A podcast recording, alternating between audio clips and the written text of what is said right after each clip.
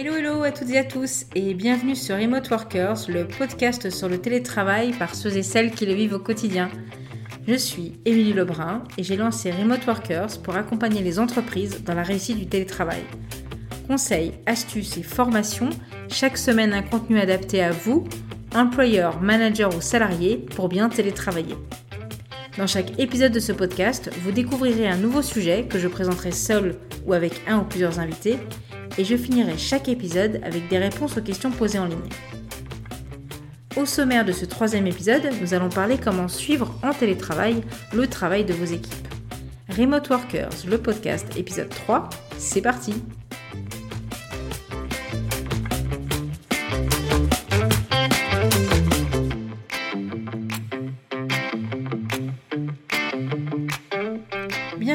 ce troisième épisode de Remote Workers, dans lequel nous allons parler suivi du travail. Mais juste avant de commencer, je souhaitais remercier Workmachine WP pour son gentil commentaire.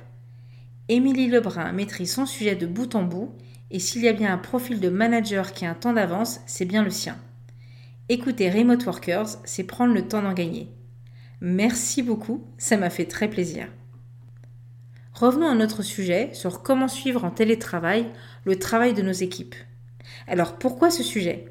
C'est une des premières questions qu'on me pose généralement quand j'explique que mon entreprise est à 100% télétravail, c'est comment fais-tu pour t'assurer que ton équipe travaille?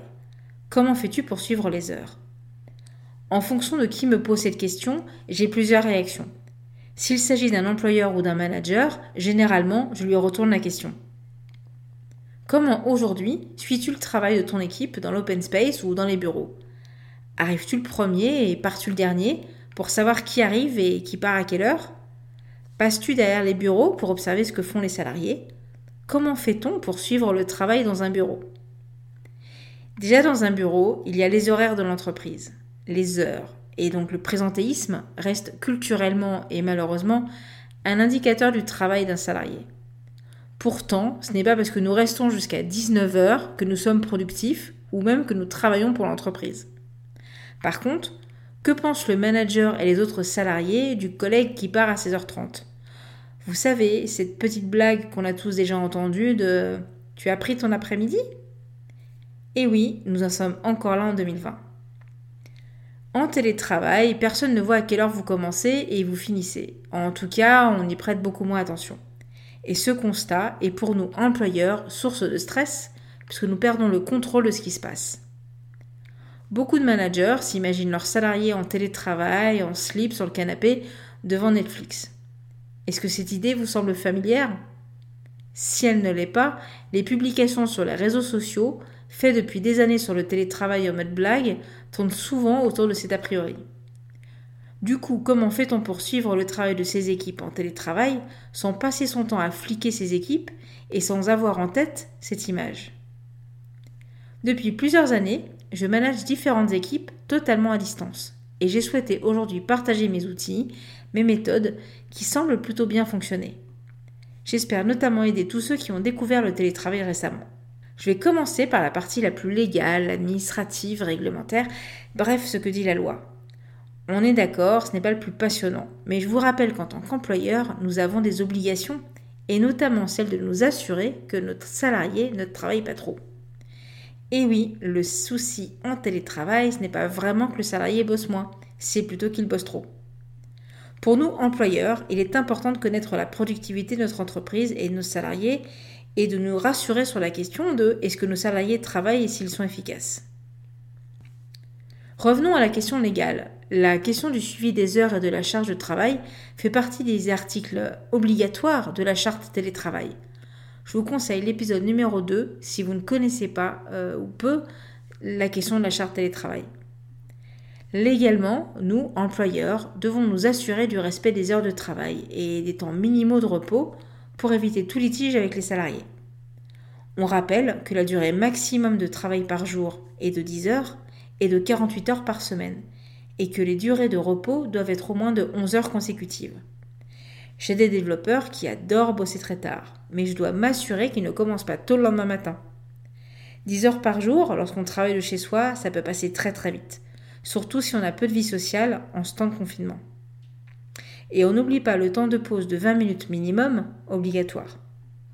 Ce suivi des heures est donc important, principalement pour éviter tout litige lié à des heures supplémentaires, mais aussi pour protéger votre salarié d'un burn-out et l'aider à rester productif.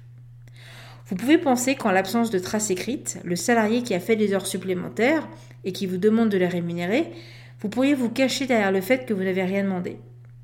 Mais d'expérience, la loi protège le salarié et vous auriez à prouver surtout que la charge de travail demandée était réaliste par rapport aux heures à effectuer et que vous n'avez pas encouragé sans le savoir des heures supplémentaires. Je vous encourage donc fortement ce suivi des heures, surtout en télétravail, mais comment peut-on faire ça simplement? En termes d'outils, vous avez plusieurs options. Si votre équipe utilise Slack au quotidien, vous pouvez ajouter un petit robot qui va suivre ses temps de connexion ou déconnexion, ou demander à vos salariés de se loguer déloguer quand ils commencent à travailler pour suivre leur temps. C'est la solution que j'ai retenue pour mon agence. Une autre option, c'est un outil de tracking de temps, tel que Toggle. Attention, on ne parle pas là du suivi du temps pour effectuer des tâches, mais du temps général de travail, incluant par exemple les réunions. Autre option, efficace bien que un peu plus contraignante à mon goût, c'est l'utilisation de feuilles de temps déclaratives. Chaque semaine, le salarié envoie les heures qu'il a travaillées réparties par jour. En fonction de vos outils et de la taille de vos équipes, il existe en fait plein de solutions, mais il faut trouver celle qui sera la moins contraignante en termes de temps tout en vous protégeant. Ce suivi du temps reste aussi très intéressant pour les salariés. Même si on essaye de faire évoluer cette culture du présentéisme, cela peut être pour eux un moyen d'évaluer leur productivité et aussi le travail effectué. Car on est d'accord, il y a deux sujets, le temps de travail et ce qu'on fait de ce temps. Mais nous y reviendrons un peu plus tard. Continuons sur le sujet du suivi du travail, car après la question des heures se pose la question de la charge de travail en télétravail, et encore plus en ce moment où dans notre journée de travail on doit gérer les enfants, faire la classe, ou on a aussi d'autres facteurs de stress, il est impossible de se dire qu'on va pouvoir travailler comme dans un bureau. Et de toute façon, en télétravail, on ne travaille pas comme dans un bureau. Comment adapter son rythme de travail et proposer un délai réaliste au vu de la situation sans trop vouloir en faire? Pour vous aider sur ce sujet, je vous propose de réfléchir à votre organisation en sprint.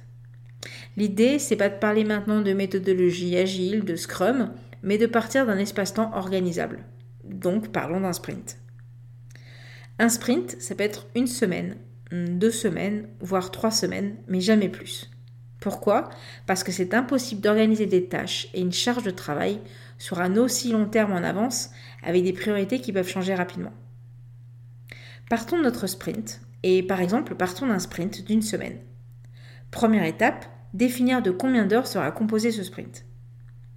35 heures, ce n'est absolument pas réaliste. Et plus, n'en parlons pas. Parce qu'il va s'agir du temps vraiment effectif. Et donc on peut enlever un bon 20% pour des imprévus, des petites réunions, des petits aléas, et ça nous laisse déjà 20 heures de travail effectif à charger. Puis, on liste les priorités, les deadlines, et votre salarié chiffre le temps nécessaire pour effectuer cette tâche. Ça vous permettra de savoir ce qu'il va pouvoir effectuer dans son sprint.